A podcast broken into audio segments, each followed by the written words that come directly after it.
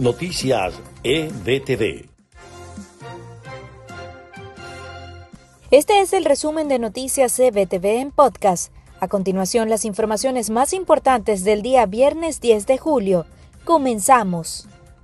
Otro alto funcionario del régimen tiene coronavirus. Se trata del ministro de Petróleo Tarek El Aizami, que dijo que inició aislamiento con todos los protocolos médicos luego de resultar positivo con COVID-19.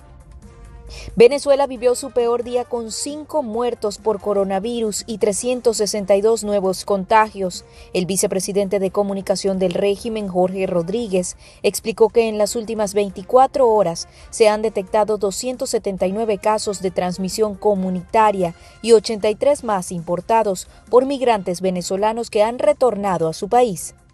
1.4 millones de personas se han contagiado de coronavirus en el mundo, 557 mil han fallecido a causa de la pandemia.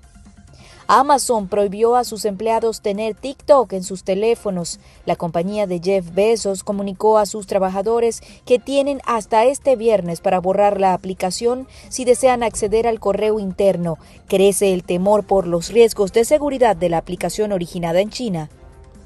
Y en notas de Estados Unidos, tal como estaba previsto, el presidente Donald Trump viajó a Miami para cumplir con una agenda que incluyó una visita al Comando Sur y un encuentro con los cubanos y venezolanos en el exilio.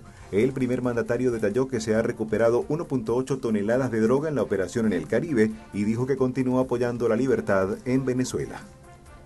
El Servicio Meteorológico de Estados Unidos advirtió sobre una ola de calor récord de múltiples semanas. En julio, partes de California y Arizona registraron temperaturas superiores a los 50 grados centígrados, por lo que podría contribuir a esparcir el nuevo coronavirus. Anthony Fauci, el principal responsable científico de los Estados Unidos ante la pandemia del coronavirus, está preocupado. Tras varias semanas de descenso sostenido en los casos y en las muertes por COVID-19, los contagios empezaron a subir y alcanzaron un récord este jueves con más de 65 mil en un solo día.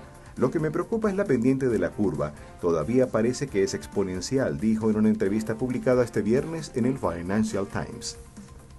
Biden califica el viaje de Trump a Florida de una distracción de sus fracasos. El candidato demócrata a la Casa Blanca calificó al presidente Trump de poco fiable, egocéntrico en su política hacia Venezuela.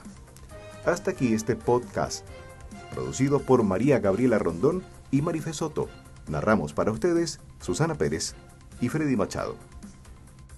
Noticias EBTV.